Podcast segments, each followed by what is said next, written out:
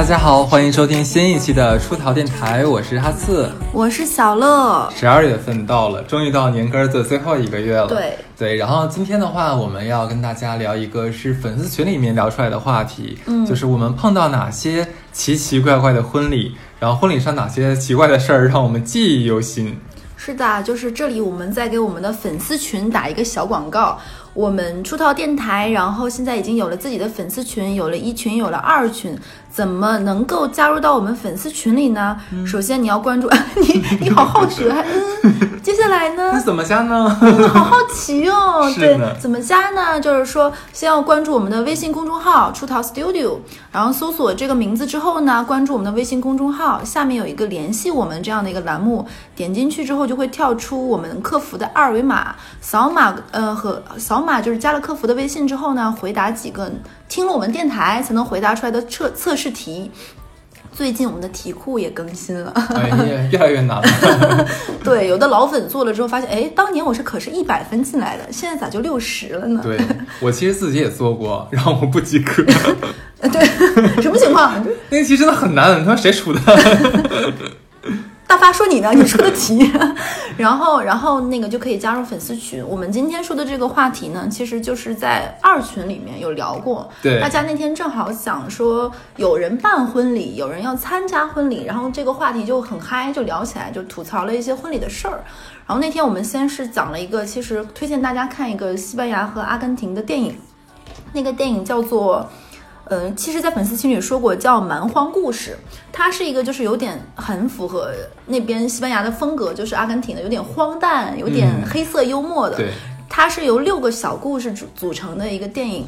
那这个电影里面第一个小故事其实就是一个婚礼，很狗血，大家可以看一看啊。嗯，然后在这里就是就是因为那个故事，然后我们引起来讲。然后今天就是想想想讲讲我跟哈次参加过的那些婚礼里面那些奇葩的事儿，你知道吗？没错。本来婚礼就是应该是一个开心的、其乐融融、皆大欢喜、快乐收红包，把当年那些份子钱都收回来的这种好时候，对不对？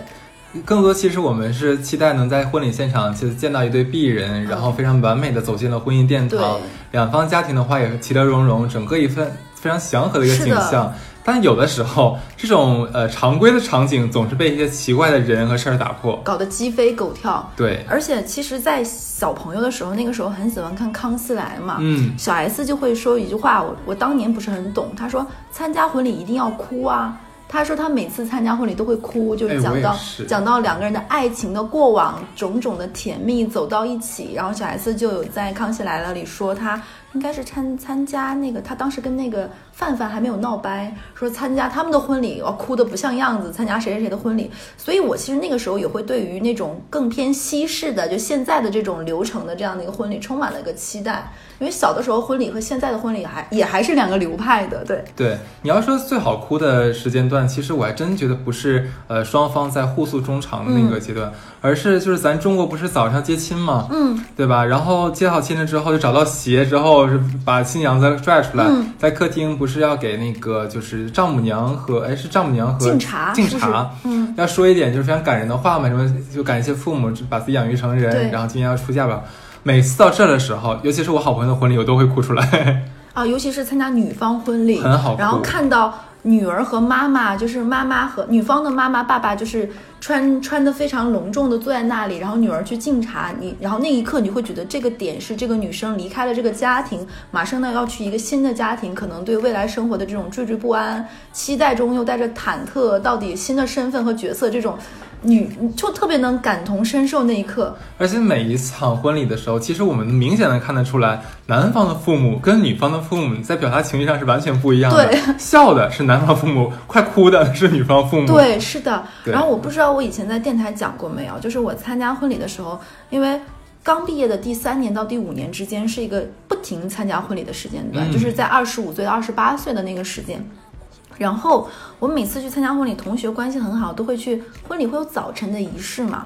然后你去参加婚礼的时候，他会给你进去之后，妈妈会热情的给你一碗糖水，就妈妈提前炖好的一锅。你知道那个糖糖水里可能会有鸡蛋、桂圆、红枣，满满一大碗。尤其是参加南方的婚礼，南南方不是北方，不是男、生的那个南方，然后你就一定要喝完它。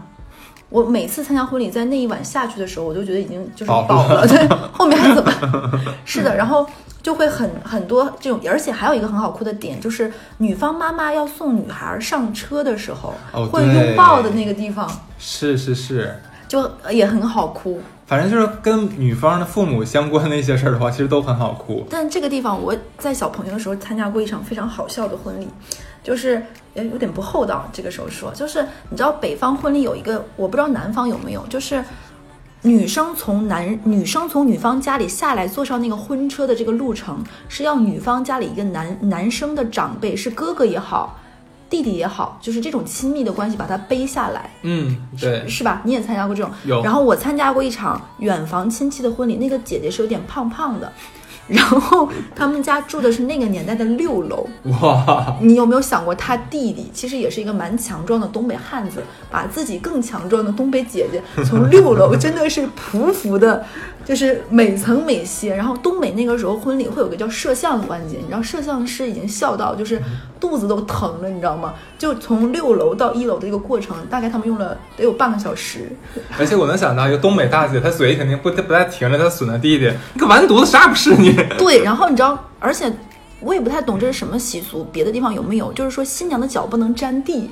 你知道这个弟弟还怀出来的坚强的意志品质，我姐的脚不能沾地，到最后他已经趴在地上，他姐姐像王八一样扣在他身上，然后脚也不能碰在地上。然后这这个习俗我真的不懂为什么。对，然后他每次在地上想要再站起来的时候，就会跑用另外几个壮汉把他姐姐支撑起来，再爬在他的背上，再一点点的这样匍匐的连滚带爬。最后他弟弟把他姐姐弄到车上，几乎就是这么甩出去了，说上车吧你。走你！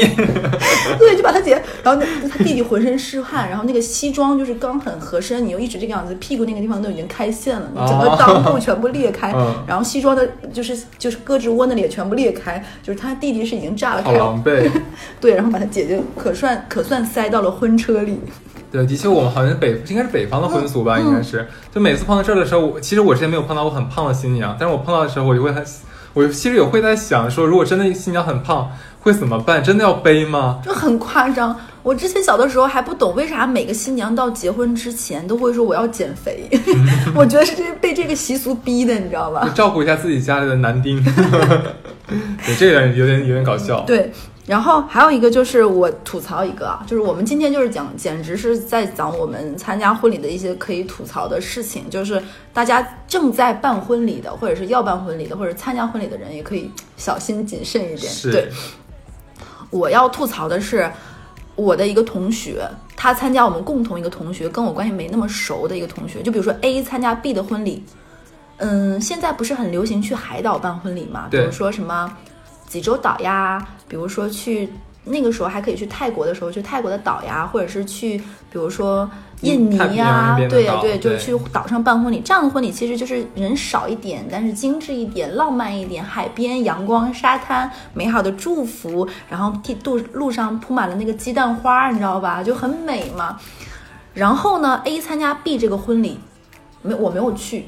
然后 A 跟我吐槽说，首先一，对方就发了一个电子请柬，在某一天给他说，哎，我要办婚礼啦，你快来呀！然后 A 当时还挺高兴的说啊，恭喜你呀，要办婚礼啦。然后两个男生，然后对方说我们在哪里哪里办婚礼，是在海南那边的一个就是酒店，大概是什么凯悦啊，或者是什么半岛这一类的，随便嘛。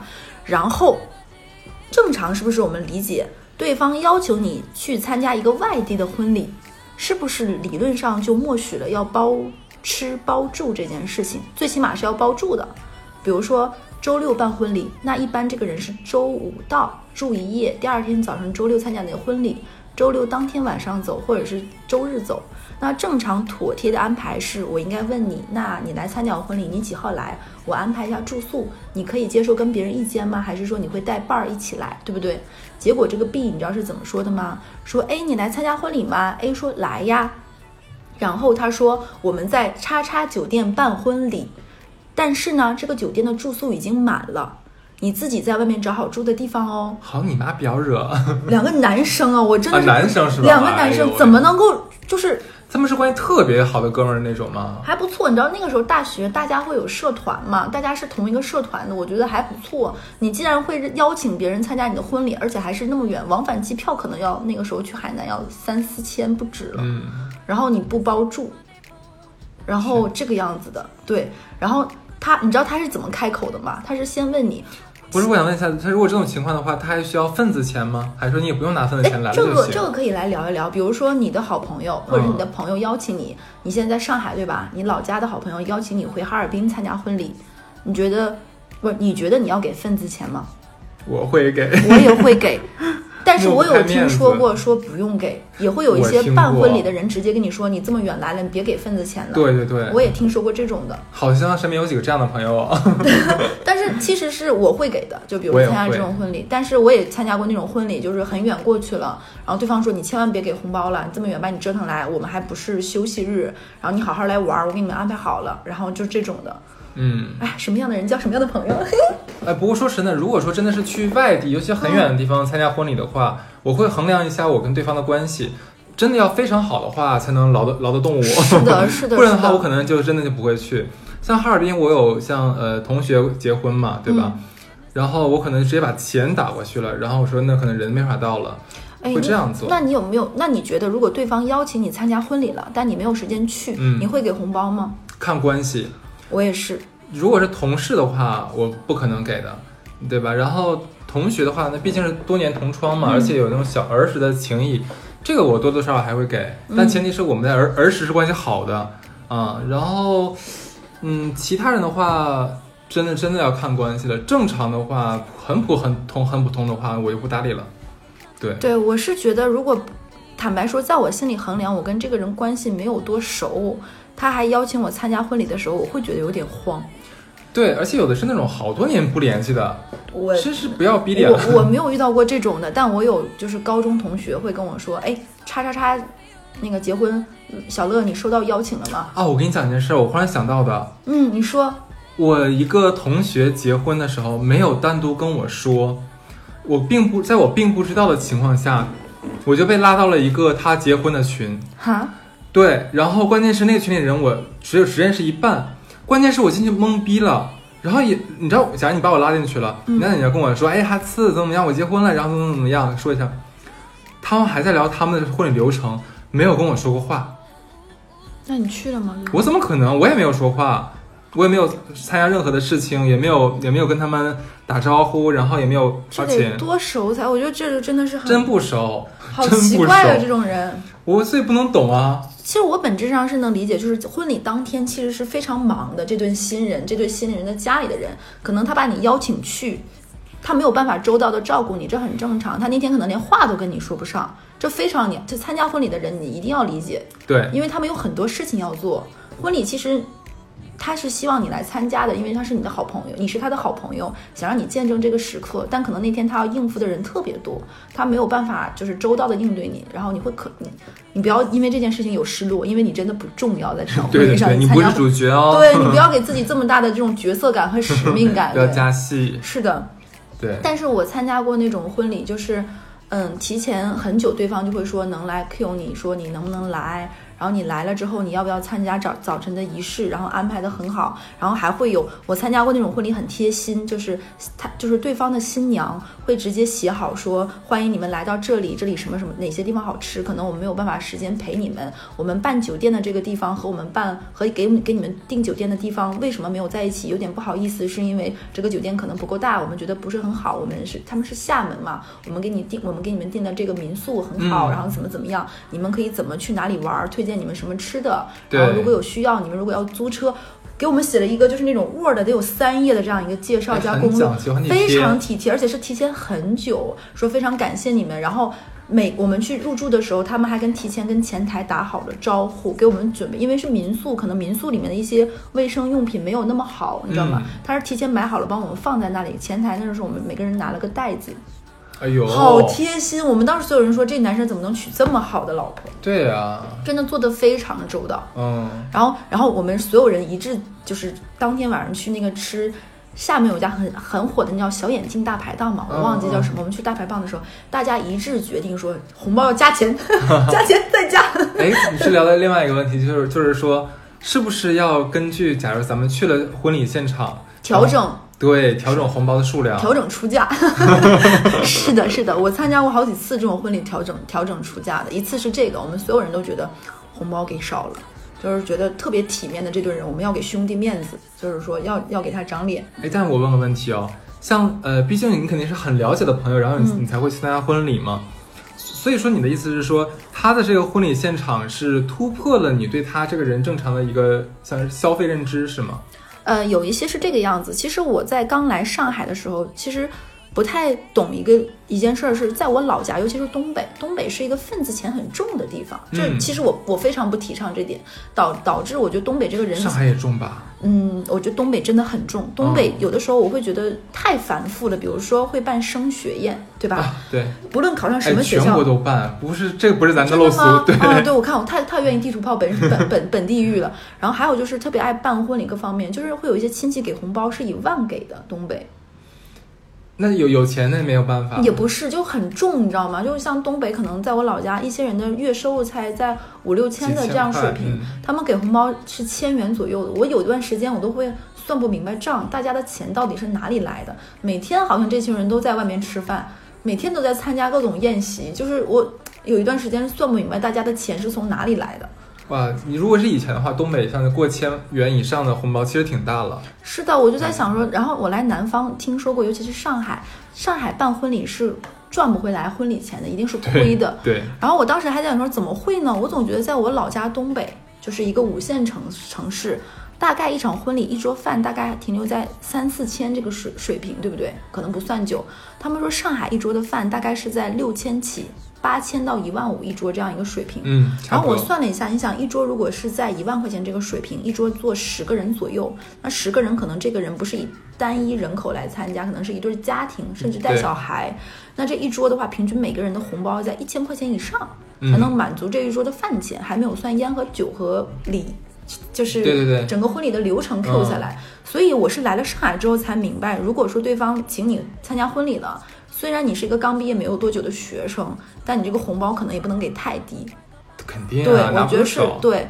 然后我也参加过那种，就像我刚才说参加厦门的那场婚礼，然后你去的时候觉得来都来了，对不对？老婆找的这么好，你会觉得有一种自己朋友要给他长面子这种，我们所有人把红包都加大了。会有这种调整出价的 情况在，对。啊，哎，你一般假如说你参加你朋友婚礼的话，你会直接把这个红包是交到前台那个红包登记处，还是直接给这个你的朋友？因为我曾经听到过好朋友讲，他跟他老婆结婚的时候，两个人的。然后我们都会哎嘿嘿的说，哎呀，你们快洞房吧，不要理我们。然后他们后面说说，我们两个回到房间，两个人就是因为现在很多婚礼是迎亲的时候是西式，然后敬酒的时候是中式，所以其实一场婚礼下来，女方应该是满头发胶，你知道吧？对对对。然后很多头饰乱七八糟，耳环很繁复。他说他们俩连头饰都没来得及拆，两个人就坐在新婚新房的小床上开始拆红包。你不觉得这个场景其实是？很世俗的快乐和甜蜜嘛，两口子把收到的红包铺摊到一个床上，你的皮包里，我的皮包里，然后开始数红包。我觉得那个场景，就两个人融为一个家庭，共同为这个小家庭嘿嘿嘿拿了多少钱。他俩应该是就是结婚之前认识很久，相处很久了吧？对彼此的身体都没有探索的欲望，是不是？这很正常嘛，就是现在。然后我在想，然后所以我给红包一般都是，比如说我参加谁的婚礼，尽可能的给他本人。然后尽可能是在对方家长在的时候说，哎呀，你真真好，你这个你找的老婆或者你找的老公真好，太为你高兴了。然后在这个面子面前上，就是搞出一副自己是一个正经人，很体面，然后来参加你婚礼，然后再给你面子的这种状态。嗯，就尽量完成这一套 SOP。对。那你看有你有碰到什么比较好玩的事儿吗？我哎呀，人生就是好玩与奇葩并存，尤其是你。你知道小的时候东北就叫坐席，坐席会，你的妈妈会带着你参加同事的，可能你的阿姨或者是哥哥会说带着小朋友的你去参加这种婚礼，你知道你就带着小孩，你就属于在婚礼现场拿着气球、拿着喜糖、拿着瓜子儿满场乱跑的讨人厌的小孩儿。我参加过一场我哥哥同学的婚礼，是我哥哥带着我。那个那个哥哥找了一个老婆，那个老婆是二十出头，二十一岁左右。那个那个女生在婚礼当天，我们坐的那一桌里，才听说那个女生是二婚，啊，然后大着肚子跟我哥哥的朋友结婚。那个肚子里的孩子是你哥哥的朋友的吗？是哦，但是你不觉得很奇葩吗？他是他小小年纪哦，已经经经历过这么多过往了，然哎，后我刚反应你说二十岁，然后已经离过一次婚，然后二我也十岁就不太懂，结婚，对我也不太懂是怎么能够合法化完成了这个。没有领证那种吧？我不太懂呀。然后，然后现场都会说这个女的手段高超怎么样？其实北方办婚礼是我不知道南方是怎么样的，就是前面是一个舞台，对不对？会有一些司仪呀、一些仪式啊、敬新人，然后会有主桌，主桌就基本上是娘家和婆家坐在一起，或者是两桌最亲近的亲人，然后后面依照于亲戚的疏密程度排桌往后排，对吧？大概是三十桌、四十桌。他们家那场婚礼有多奇葩呢？主桌是丈母娘家人，就是男方家的一家人，就是最亲密的亲戚。那肯定的。女女方家的爸爸妈妈和嗯。比如说亲戚戚啥的，是在一进门门口就红毯铺到大门口，新人走进来的门口最尾边。最尾巴，对，两家人离哎得，这么远，怎么可能不应该？一般都是就是男方家女方家都是在最前面呀、对，或者是坐一桌，对不对？对对对对，他们是坐在头和尾，就是一般就是有请新人，然后那个大堂的门一打开，然后红毯走进来，女方家的亲戚是坐在那个门口那里的，就是尾桌。我靠，那男方家是多不待见他呀。然后男方家的那个亲戚就有一种有权有势有钱的这种人在那里，就是我不要跟他们坐在一起，哎呀，就是没办法，这不肚子大了嘛，就是不想怎么怎么样的，以后不来往了，谁谁说亲戚就来往，我们不是亲家，就是这种根本就丝毫看不上。对，根本丝毫。然后女方家的亲戚居然能够稳稳的坐在那里，有说有笑的张罗自己。你知道东北、东北的很多婚礼，我不知道南方有没有，就是有一些阿姨她们会提前带好塑料袋，然后这顿饭吃到快结束的时候，会把自己的塑料袋拿出来打包真的。假的？对，我小的时候参加过这种婚礼，牛，这个是真的牛。然后你知道吗？当时我是小朋友，是那种满满场乱窜嘛，那个时候真的是小朋友，然后就会发现女方家的一些亲戚真的能做到这桌饭还没有开始吃呢，就已经拿出了自己的那个袋子，开始把，就是东北会做席会有一些菜，比如说一颗完整的肘子，完整的四喜丸子，完整的一条鲤鱼，然后就装到了自己的塑料袋里。这还没吃呢，我先打包了啊！对对对，你就说，哎，这个你吃吗？这个你吃吗？然后又装到了自己袋子里太。夸张了吧？对哈尔滨没有，哈尔滨没有。哎，你干嘛？这哎，评论评论区的朋友们一定要为我证明，你小的时候有有没有参加过这种婚礼？你知道我当时都已经傻掉，你知道吗？你在你就小朋友在满场跑的时候，跑到前面的时候，你会听到男方的家的亲戚在疯狂的吐槽；跑到尾桌的时候，发现亲戚就真的这个样子，你就会有一种恨铁不成钢，就能不能给女孩长点面子的这种。所以两家的身份悬悬殊很大，对，是这样吗？。对，那那男的就是就是新郎为什么会选择这样一个二十岁已经已婚过一次了的女孩呢？家庭又不好的女孩呢？就不懂。那个时候我大概也就十岁不到，然后当时听下来应该是说女生怀孕了，女生非常漂亮。色字头上一把刀啊！警示名言啊！你在那里，然后当时你就会觉得非常的错愕，你就有点有点魔幻，你知道吗？这场婚礼，而且还是在一个老家很不错的这种酒店里，然后很多很多桌，然后就会产生这种非常有点魔幻到世俗的这种场景。哎，不是我，我关键是，如果说我是女方的爸爸，我是女孩的爸爸，如果说给我安排最后一桌的话，那我不来了，对呀、这对呀、不恶心谁啊？这是。然后女方家里的经济又非常的不争气，能嘻嘻嘻嘻没高兴的提没脸的，然后开始哎这肘子一口没动哎，不是你这样的话，你让你男朋友更瞧不起你了是的呀，你就你能懂，像像小孩子虽然很小，但他是很多道理是懂的。就是说呀你就在我小朋友的时候，那一刻都是觉得，我要是这个姐姐，我要气死了，怎么能这样呢？就是啊，就是对啊，然后女生女生只能硬挺着，就是完成这个仪式，你知道吗？我在想，是不是这个女方的家人，她的家人们其实也是觉得说，我女儿这么出息，嫁到了就是达官贵人的家里面，所以说我们家也算扬眉吐气了。哎，这点委屈算什么呀？反正我女儿嫁得好，以后也有我们好日子。他们可能心里真的没觉得自己在丢人，啊就是觉得这不吃浪费了，而且你知道我还在帮他合理化。最搞笑的是，我还没讲完，他们不只是打包自己桌，因为婚礼确哎，实你是认真的吗？这个太夸张了。真的是很夸张。你知道我当时，所以这件事情能在我幼小的心里能种到今天都会讲出来。就那天在粉丝群里，大家聊到结婚，说能不能讲参加婚礼的奇葩事情，他们就讲了一些。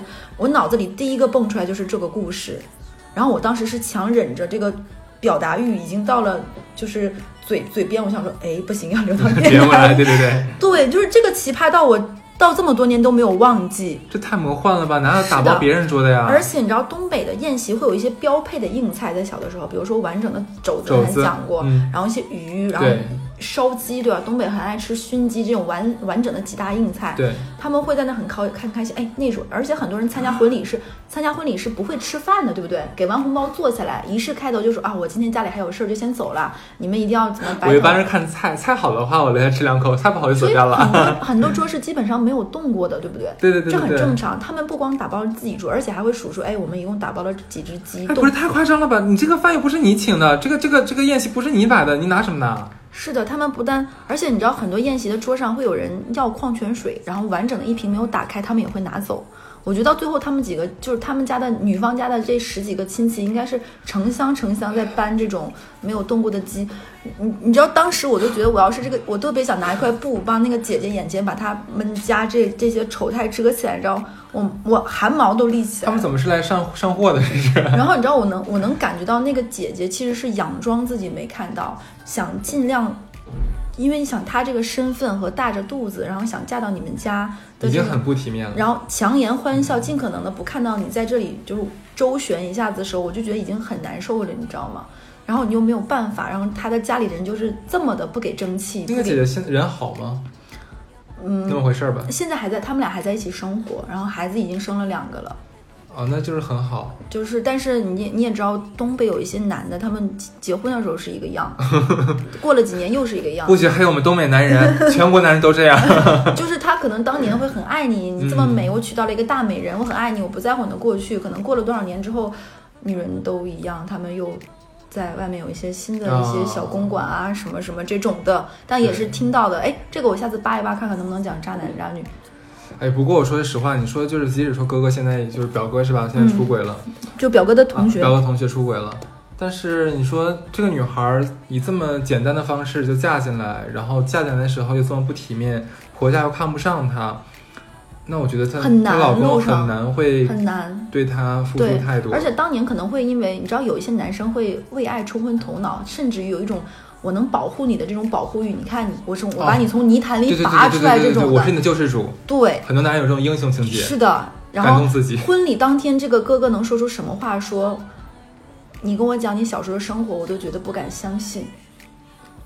不是咋？你哥你这个表哥的朋友是来体验生活的，来体验人生的，就是就是很多男人会觉得你过得很不容易，你的后面的人生有我保护，哎尤其是有钱人家的男孩子容易犯然后又不是很聪明的男孩子，就是那天你知道我在婚礼现场，就我觉得如果说有一个摄像机跟拍，我那天简直是一场魔幻大秀，尤其是他们掏出了塑料袋的时候，我永远无法忘记。而且你知道小的时候那种大卖场的塑料袋是有点硬的，是带着哗啦哗啦这种声音，然后掏出来，而且不是那种专门装食品的那种塑料袋，可能！可能就像大润发的那种袋子，你知道吗？我就难以真真就我我就难以置信。就是很魔幻。虽然我自己讲出来，会不会觉得什么扫乐你认识都是什么人？怎么？但是 但是，希望听到的粉丝如果也参加过这样的，可以跟我。现在应该没有了吧？就这个大概现在应该没是有了，二十几年前的事情了。哦我我七八岁吧，大概差二十多。年前。那现在我觉得应该很难见到了吧？是的，很很很魔幻，对你这个是，我服了亲，这对，个，就是幼小的心灵受到了涤荡，你知道吗？嗯，你这个这个简直是，那那我还听说过那种婚礼，你知道吗？就婚礼当天，就是婚礼有一些习俗习俗是现在比较有趣，会在微博上啊、抖音上会有，就比如说会有一些很有趣的段子去闹新郎、闹伴郎，然后会有一些闹洞房，但是比较文明的现在这种，不是那种比较夸张当年说的那种，然后会有一个情节是。女方的伴娘会说塞红包，对不对？嗯然后男男生的伴郎或者男新郎当天会往那个门里砸红包，塞到多少数额再开门。对，我有听说过，呃，同学说参加婚礼，然后男生准备了很多红包，呃，然后女方女方的家里人会打开红包看，说你这个一个红包才五块钱，你埋汰谁呢？然后不开门不够。然后这些你知道，婚礼当天是有摄像跟着的，对，全程被记录，非常难看，非常难看，然后以至于就是我参加的同学是男方的伴郎，会觉得不至于有必要嘛？然后最后没有必要，没有，他们大概是准备了两百个红包，都已经塞完了，他们还嫌少，最后是微信转账的。然后你知道很多开玩笑说转个账，门口贴二维码，这很正常。但是我觉得那天是有点闹过了，就闹到为了要钱而要钱，就是觉得你少，就是觉得你抠，就是你准备不充分。我觉得我不懂这个新娘的伴娘和家里人是怎么想的。如果你真的为这个女方着想，想让这个婚礼好看或者是美好，你不应该这么做。嗯，女方也不应该纵容自己的亲戚这个样子。嗯，而且准备红包的时候，我相信一对新人可能是坐下来聊好的，我们家准备多少个，怎么怎么样？我觉得问题其实是出在新娘身上。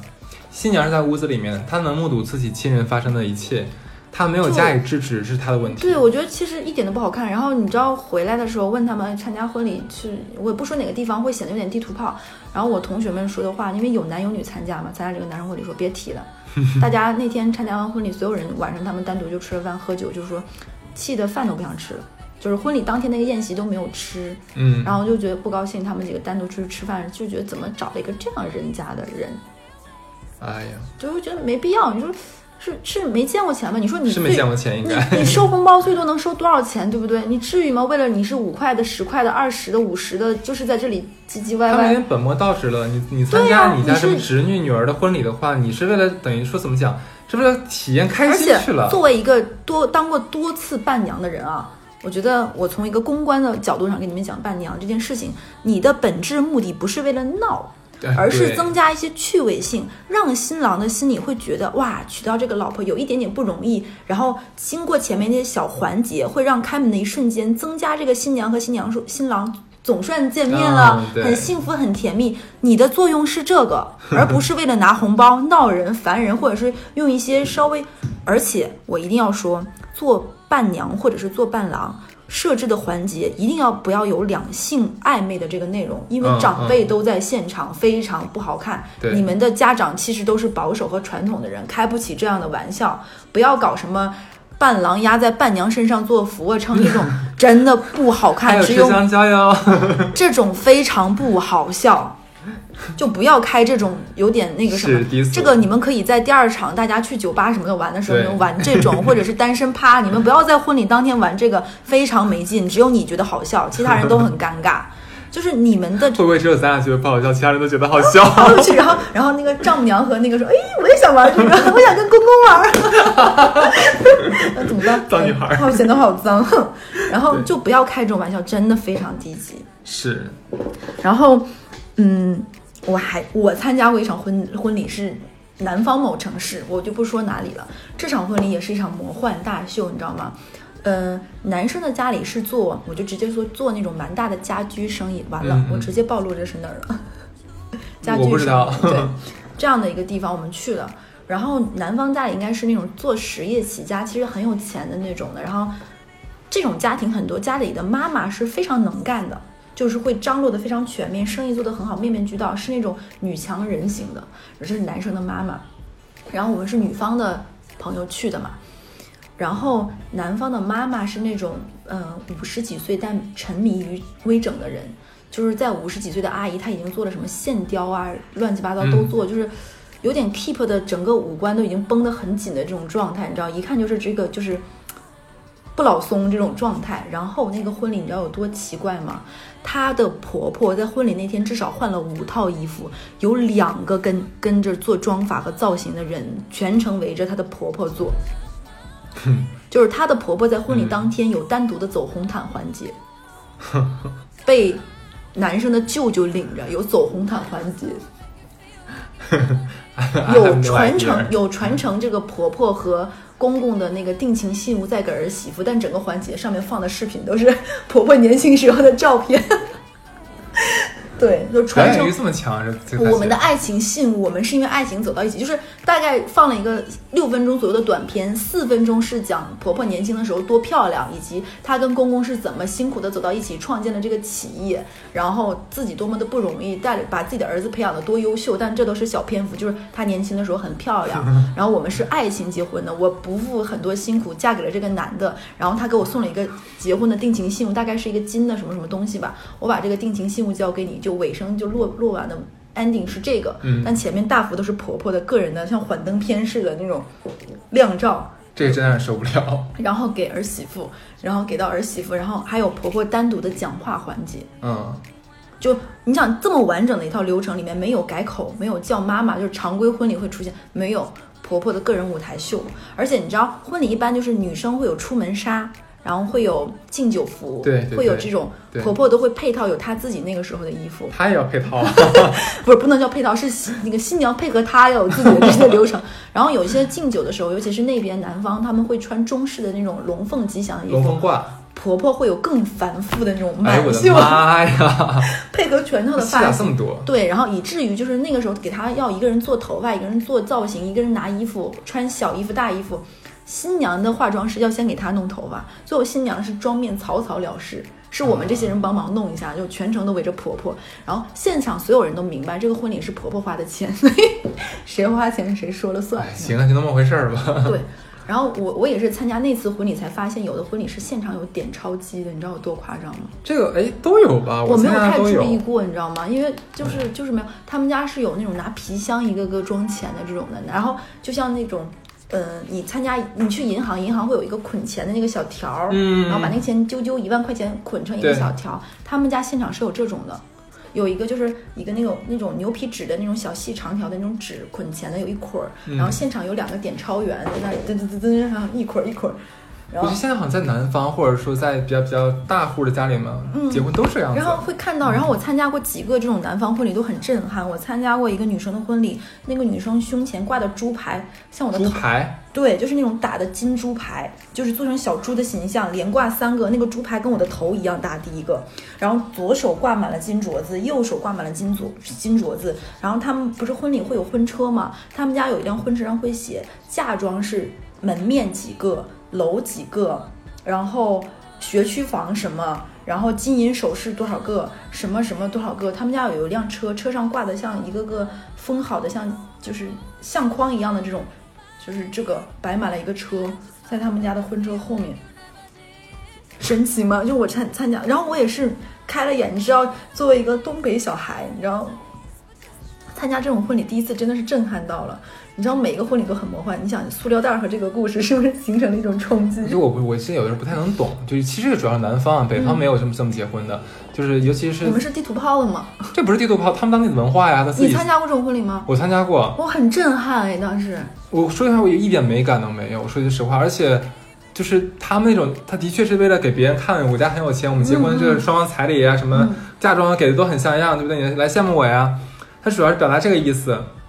这个有有点儿怎么讲？那你那你真的是来让我们真心祝福你这你这个这位新人的吗？会让我有这个错愕。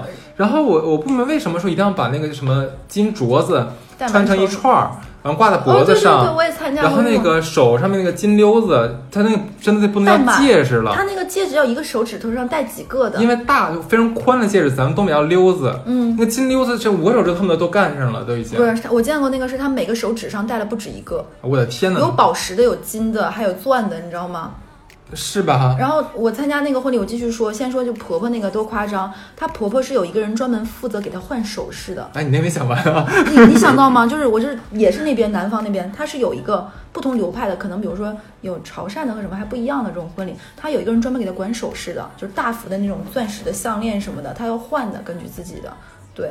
然后跟妆造型，然后有，而且他们家单独有一个摄像机的镜头是跟拍她婆婆整天在婚礼的所有，然后在然后那个片子是要当天立马剪完，在晚上仪式要放她婆婆从早上妆发、化妆，然后怎么迎亲，然后送儿子给儿子正西装、戴戴表这种，嗯，太神奇了，真的。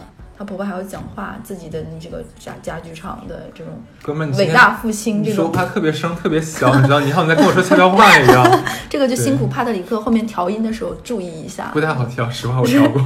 然后，然后我就就就这个婚礼也真的是让我魔幻到不可思议 行啊，反正是她她那个婆婆人家花了钱，对吧？啊！我我再说一下，你我参加过婚礼是这个男生，这个男生的妈妈是妈妈是这个他爸爸的第三个老婆，就是嗯我也就可能我不知道这个电台能不能讲，就是他爸爸是有真实的。婚姻关系里的一个老婆，还有另外三个老婆，他妈妈是其中之一。然后这个男生结婚的时候，是这几个阿姨都参加了。哇哦，而且是非常 应该很大家族吧？很大的家族。然后我我你也知道，就是我们去参加婚礼的时候都不知道叫什么，然后他们就说你就叫姨就行了。我们还分别打了招呼，就真有那种像参加就是台湾像澳门的那个合家的这种感觉的那种，你知道那种错愕感。哇，这下次这种地方带我去。真的，你知道很很，而且那个那个婚礼是有跪这个习俗的。那个儿媳 妇不儿儿媳妇是要跪前两前几个都要跪的，真的没有夸张。你知道我们所有人参加婚礼的人毛都立起来了。太夸张了吧？然后你知道吗？我们是参加这个男生的婚礼吧，然后我们一起去的一个女生，当年这个男生跟她短暂的谈过恋爱，后面大家就变成了朋友嘛。然后我们所有人都开那个女生玩笑说，今天可能跪的人就是你，你要是嫁过去，跪的人就是你。我们还会开这种玩笑，你知道，真的跪，而且是婚礼现场跪。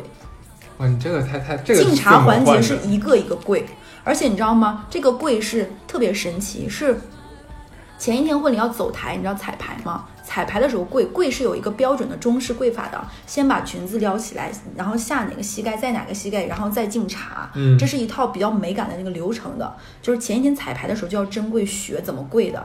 第二天出现什么情况呢？他给几个阿姨敬茶的时候，有个阿姨不接茶，不接茶你就要一直跪的。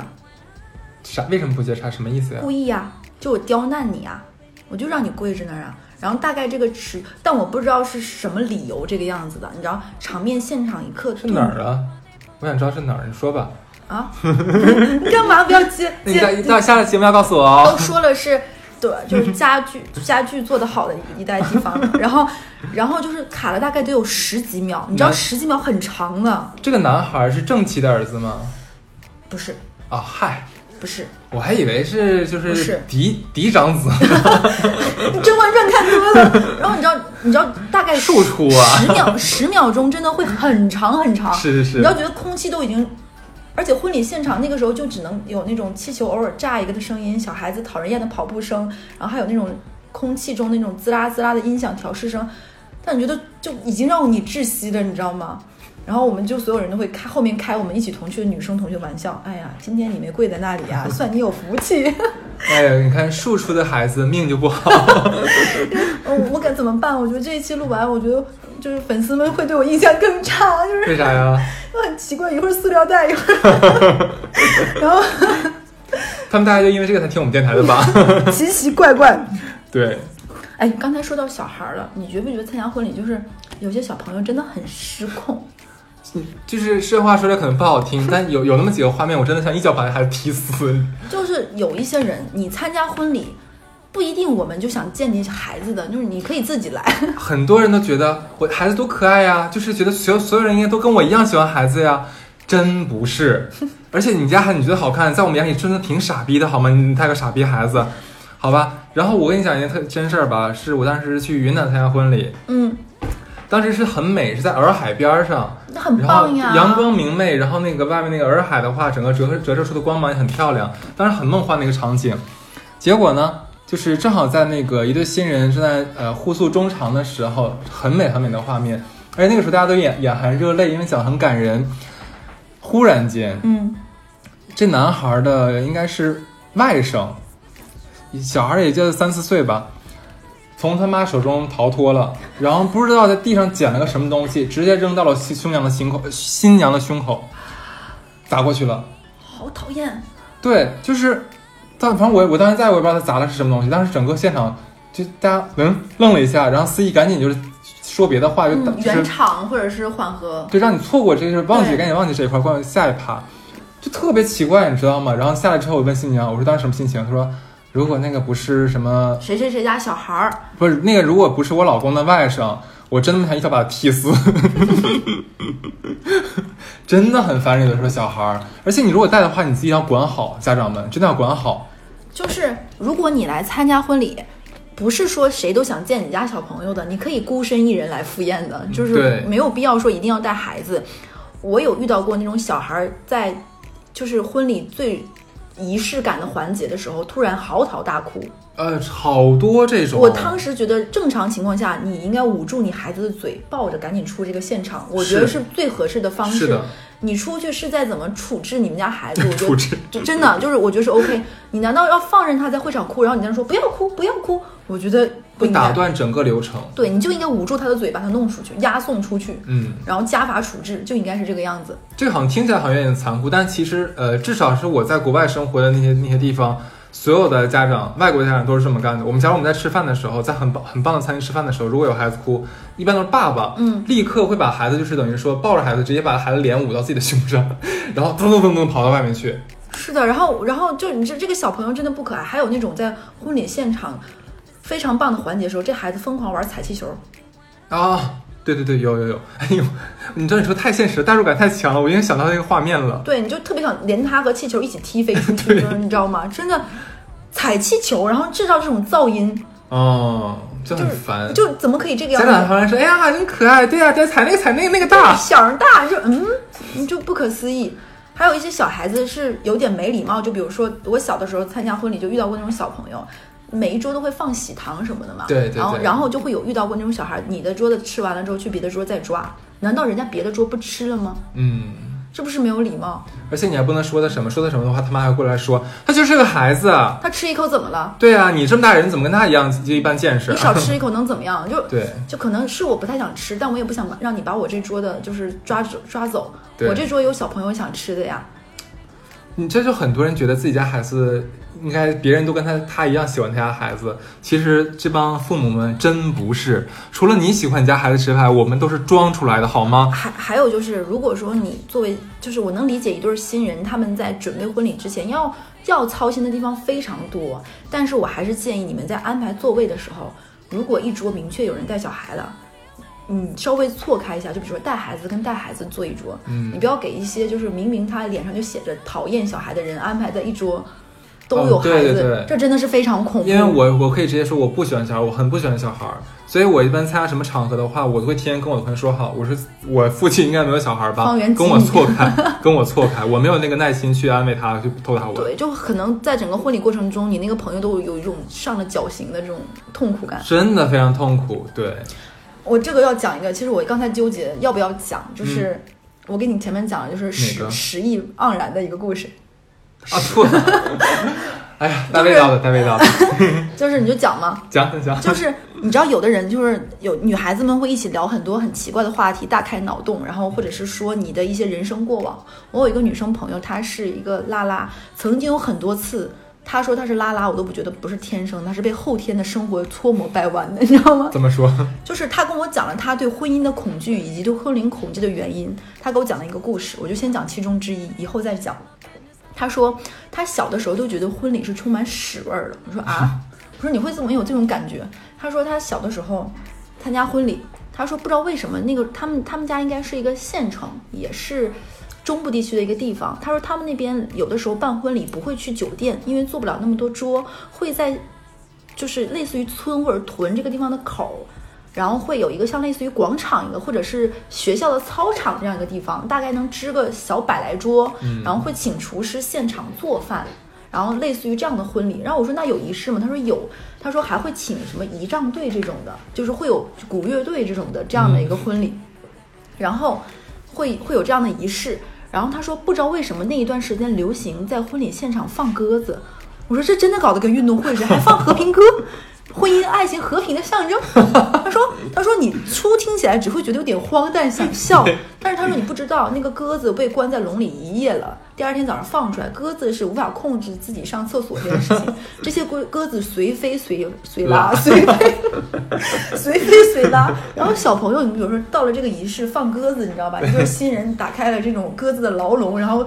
自由幸福象征，然后这个时候司仪还要配配合啊什么什么，看呐、这象征着爱情的歌和平歌怎么怎么样，说一些这样的话，然后那些鸽子咕噜咕噜咕咕咕，然后飞起来，然后屎不啦不啦啦，然后就打在了这个小朋友的脸上，然后那小朋友很丢脸的时候，想用手擦一下的时候，看了看周围，又就是这种从天而降的飞行物，然后落到了其他人，大家都很尴尬，擦自己的头发 他说当时就会觉得。就有阴影了，是吧？就不想还没讲完，他当时就会觉得这个婚礼真的是太可怕了。嗯然后这种结婚是那种类似于流水戏，你知道，就是随来随吃，然后一直做。然后那个桌子一面是打麻将的，就是麻将桌，然后这个到吃饭的时候可以翻过来继续吃饭的，就这种就是还挺有意思的说。然后现场非常大，又在操场，然后人头攒动这种的这样的一个情况，就有小朋友来回飞奔。有一个小朋友应该是在比如说最那边的一桌来连玩再吃，地上摸爬滚打之后找不到自己的爸妈了，就坤哭嚎啕大哭。你是 你是有这个坤？讨厌啊！我当时什么是鲲？我还想了一下，鲲就是庄周齐的那个，北冥有坤之大，神经病啊！你这个给我装不下，讨厌！听我们电台的人应该错愕不已，什么鬼东西？然后那个小朋友就是连连玩带吃，然后太紧张，这个孩子就就把一些就是屎尿屁就完全都放到了自己的裤子里，就排泄出来。你知道这个东西味道是带有。就是那种核武器爆炸这种刺 透性的，你知道？你想一下，婚礼现场就是那种这边炒的菜热火油烟的，然后一堆堆端上来的时候，然后这边有个小朋友就是排泄在了自己的裤裤兜里，然后这个小朋友的父母还找不到，满满场乱窜，然后这个东西会顺着自己的裤腿流出来，哎呀，然后在现场别个妈妈找，然后这个样子，然后那个那个你你像场面是非常的烟火气与屎味弥漫的冲突与魔幻。然后这个女生就想到了。当时早晨落在自己头顶的鸽子粪便，再看到这个这个移动流窜的这个这个这个小屎坑，然后然后他说他就觉得，难道婚姻就是这样？难道婚礼就是这个样子？他就觉得实在是太不快乐了。这场婚礼的鄙人现在还好吗？不知道了。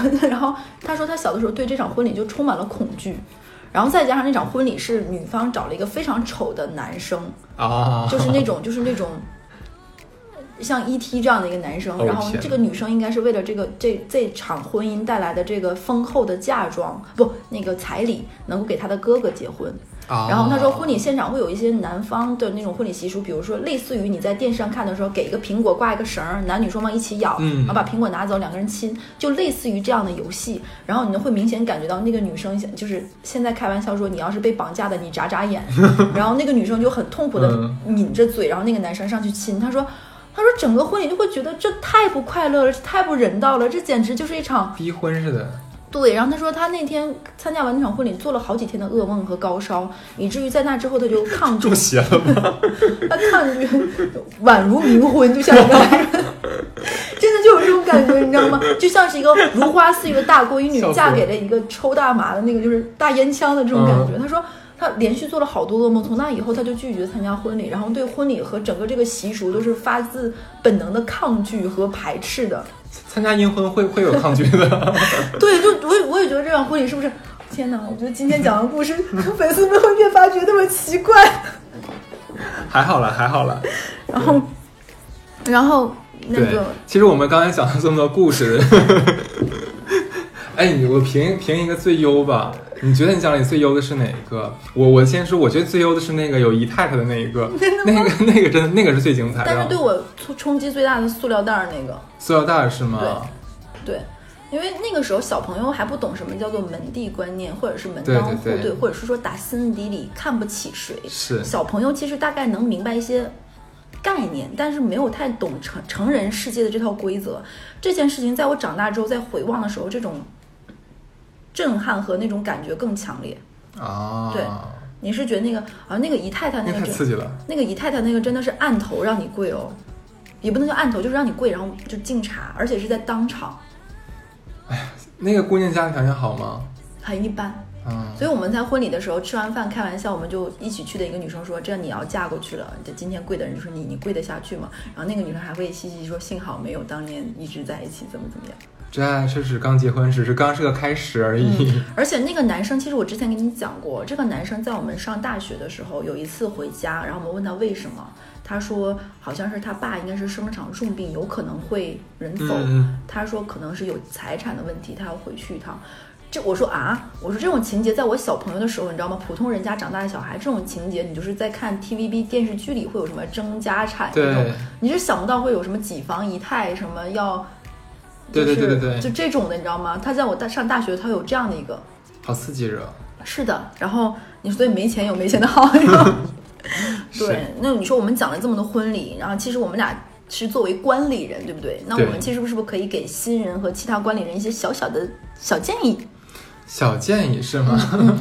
别带孩子。你这是忠人忠言逆耳，你知道吗？你这个叫做你这个叫做就金玉良言，你知道吗？哎，我真的很 real 哎，你知道就是 你太 real 了，你知道吗？我前段时间咱就是我跟小乐其实有有打算去那个去外地，然后看一个朋友嘛，那个朋友也是刚生孩子，我们的好朋友。对，然后那个我就直接跟他讲说，我说我是去看你的，不是去看你家孩子的，你先搞搞清楚啊。我说咱俩认识十十快十年了，然后我跟你家孩子一一一面没见着，他不是我朋友啊。我说我我给你买点什么什么东西吧，给你送个礼物，你生孩子了。说啊不用那个什么都不给孩子买，我说你别跟我说孩孩孩不孩子什么玩意儿的，我跟他不熟，我跟他不熟，我我干嘛给他花钱，对吧？我我我也是这么讲的。然后我跟他讲，我说咱们出去玩的话，你家孩子的话，直接让让他老爸带，或者说给保姆。对你，带着保姆出来，让保姆看着孩子。我们玩我们的。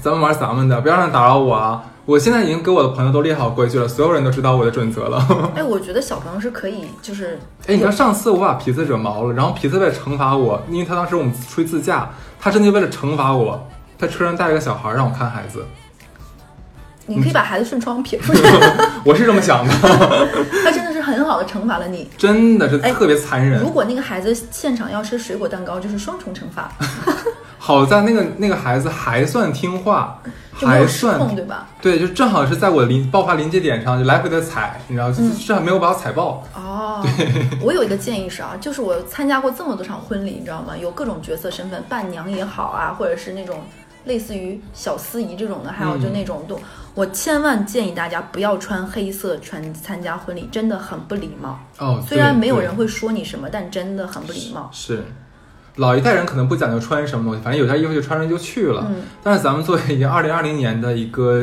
受过教育的、见过世面的这个这个青年人吧，对我们还是应该要着装得体，或者是说也不要穿正红色，冲撞正宫是吗？顶撞是吗？婉婉内倾。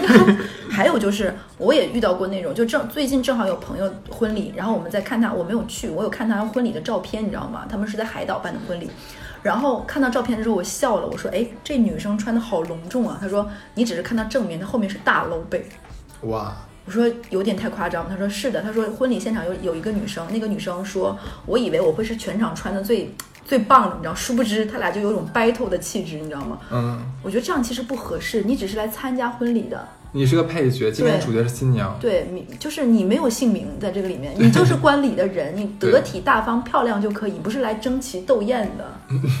你把自己当千颂伊了吗？哎，不是，他是不是跟新的新娘有仇？不是，就是就是男方的好朋友的老婆来就想死赖全场，你也不太懂，就是这是什么心态？天哪，可以给他安排到最后一桌吗？站在门口，迎宾吗？我给他戴那个绶带，斜挎那个绶带，以为是上海某某知名迪厅的来就来 来圆场的是吗？这个太不合适了，这个。然后还有一个就是，我觉得啊，就不要那种，比如说大家一起是好朋友，你说拿一千的红包，我也说拿一千红包，我们说好了，结果你俩人突然有一个人变卦加码，好贱，这个，但其实有很多人会这个样子，是，然后我觉得这个是不合适的。贱，对，然后其实有一个我们前面也说过，就是可以现场根据实际情况调整红包的，嗯要的我觉得这是可以的。要的。如果你想你准备了一千块，结结果一看现场那个餐标有点不合适吧我？没来南方之前，我没有参加过婚礼，是那种因为我是未婚的小姑娘，我参加婚礼还会收红包，就女方家会再给我一个红，还还是男方家会再给我一个红包。这个我也没有听过。就我我也不知道这是哪，我忘了是参加哪里的婚礼了，是这个样子。回想一下，到时候这边有再有婚礼，咱俩一起去。然后我那天就非常不好意思，是当时刚毕业没多久，我包了一个一千块的红包，然后我去了，然后那个每然后我去的时候坐在那里之后，然后女方家人、男方家一个亲戚过来，然后被指说说我是未婚的，然后我还我还给搜了反塞了一个五百块的红包，我当时就不好意思了，你知道吗？那个时候我还没有给出去我的红包呢，因为我我的经验是给红包是给到我参加谁的婚礼，我给他当面给，就塞给他，嗯，我不会门口给那个人。然后对，记得红包上一定要写上你的名字哦，对，这个一定要。对，嗯，然后你坐在那里的时候，每个人会有一袋喜糖会发给你，他们是每个人，就比如说你坐在那里，会有一个婚礼，类似于女方或者男方的表妹会一桌一桌发，这是你的喜糖盒。然后我拿到我那个喜糖袋里，你知道吗？里面的那个东西价值我估计得小一千，哇哦，每个人一袋儿，就里面有两包中华呀，嗯什么一袋儿很贵的那种巧克力的喜糖呀，然后还有什么什么，然后你再看桌桌上酒，你会发现不行呀，你不应该拿这么少的红包，我是献出去再取了钱，然后调整了我的红包金额再给出去的。哦，你这个讲究嘞。对，因为我会当场看一下，就觉得会不好意思，因为有的时候同学在学生时代的交往的时候，你是不知道这个人的家境的，有的时候你是在婚礼现场才知道，哇塞，没想到他们家这么有钱。对对，我觉得这个时候你不能给朋友丢人，你也不能让自己太显得没规矩，对对对，这个是要调整的。嗯，然后我给一个新人的小建议吧，就是我曾经参加过婚礼，婚礼的喜糖是假的，就是我什么叫假的喜糖？就是费列罗这种喜糖是常规大家婚礼会用的喜糖嘛。对对对，但有一些新人可能是不注意，他们比如说就去那种糖果批发城去买的喜糖。我真的吃到过婚礼，就是坐在那里，比如说一上午流程坐在那里累了，然后想吃个喜糖补个补个补个补个力气，然后发现是假的。相信我，真的吃得出来的，就没有必要。你可以买，比如说更便宜一点的糖，或者是怎么怎么样，但千万不要就这样，真的不合适。嗯，就是这种假烟、假酒、假糖，真的是可以吃得出来。那你从那个红包信封里抽出来几张吧？也没有，但是我觉得他们可能是没有没有注意，或者是说也不知道是假。老人去买的糖都可能老人都不知道，尤其是老家的婚礼，对老人可能都不知道这个叫费列罗，我就去买了巧克力的喜糖，对有可能，对，这很正常这种。嗯，然后我 还有我不建议新人直接当主持人，也不要也不要请朋友当主持人，因为朋友压力会很大。我曾经就被别人要求当他的司仪，就是就是真的就压力很大，而且就是增是不经不经过那个什么就 Q 一些流程，增加才艺展示环节，搞得跟星光大道似的。你说你是毕老爷吗？真的是真让人头大这种。我曾经那个我没有参加过那个婚礼啊，但是别人跟我讲的是一个傻逼吧，那个那个傻逼平时吧就是就是二呵呵的那种，然后那天正好他喝大了，喝大了之后自己上去之后抢过司仪的麦克风，唱了一首《贵妃醉酒》，这个真的太搞笑了，我也我也觉得很好笑，这个太傻叉了。是的，大耳逼。哎，你你有见到过那个参加婚礼喝大的人吗？就是不论是不论是结婚的人啊，还是参加婚礼的人，不要这么试探。对你知道我参加过婚礼，会发现原来那个酒店会备轮椅的，可以租，就直接把喝到不省人事的人拿轮椅轮椅推上楼上的酒店或者推出去的。我是参加过这样的婚礼的，不至于，真的不至于。好，这真的很夸张。哎，这一期怎么录的这么魔幻？就世界之大无奇无奇不有的感觉，对不对？你知道那个贵妃醉酒那个我没有参加吗？但我好很后悔。你知道我们参加过那个，就是那个南方那个婚礼，有四个姨太敬酒的那个，嗯就敬茶那个，没参加的婚礼的同学都说太后悔了，就是错过了，而且一切发生的你都来不及录视频，你知道吗？你知道没有参加同学都说太后悔了，就是这个电视剧，就这个情节只在电视剧 TVB 剧，对 TVB 或者泰剧里会有，可能后面就要扇嘴巴子了，你知道吗？就特别后悔没参加，你知道吗？好上火。对，那这一期差不多，好，就令人上火的这个婚礼，我们讲了一期，我觉得还蛮好笑的。对对，其实很感谢，就是很多时候我们的灵感是来源于粉丝群里一些嗯有趣、有趣的话题等等等等。这一次的灵感就来自于二群，一群你们努力呀！哦，对，然后呢，还有是我们的二群，其实也快要这个收满人了，对大概还剩几十个人的话，二群就要 close 了，然后我们可能要开三群了，嗯所以大家如果想进二群的话，那要赶紧来，就是加我们的公众号，然后找我们的小客服，然后把他拉到把你拉到群里去，是的，这里额外再说一下，其实我们电台。不止在很多平台已经开设了，并且我们有自己的微信公众号，有自己的客服。那其实可能我们的现在的想法是，微信的小客服他的朋友圈可能会更新一些，比如说我们电台有了哪些新的，这一期是什么节目，会提醒大家记得收听哦。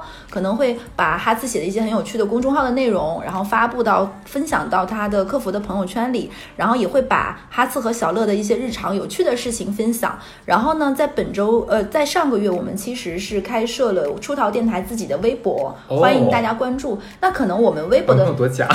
我们微博的内容其实跟微信朋友圈的内容就是不太一样，可能我们微博会参与一些有趣的话题，可能也会比如说一些热点新闻的一些 FO，然后可能会有一些更多不一样的一些视角。毕竟微博和微信是两个不一样的社交媒体嘛，是的对，欢迎大家去呃给我们留言或者私信，对，我们的微博叫跟其实跟公众号是一样，都叫出逃 Studio，是的，对的，很好搜。嗯，然后希望就是大家和我们多一点互动，毕竟我们是一个非常真情流露，并且非常愿意和大家分享的电台。是的，那这期就这样，好，拜拜，拜拜。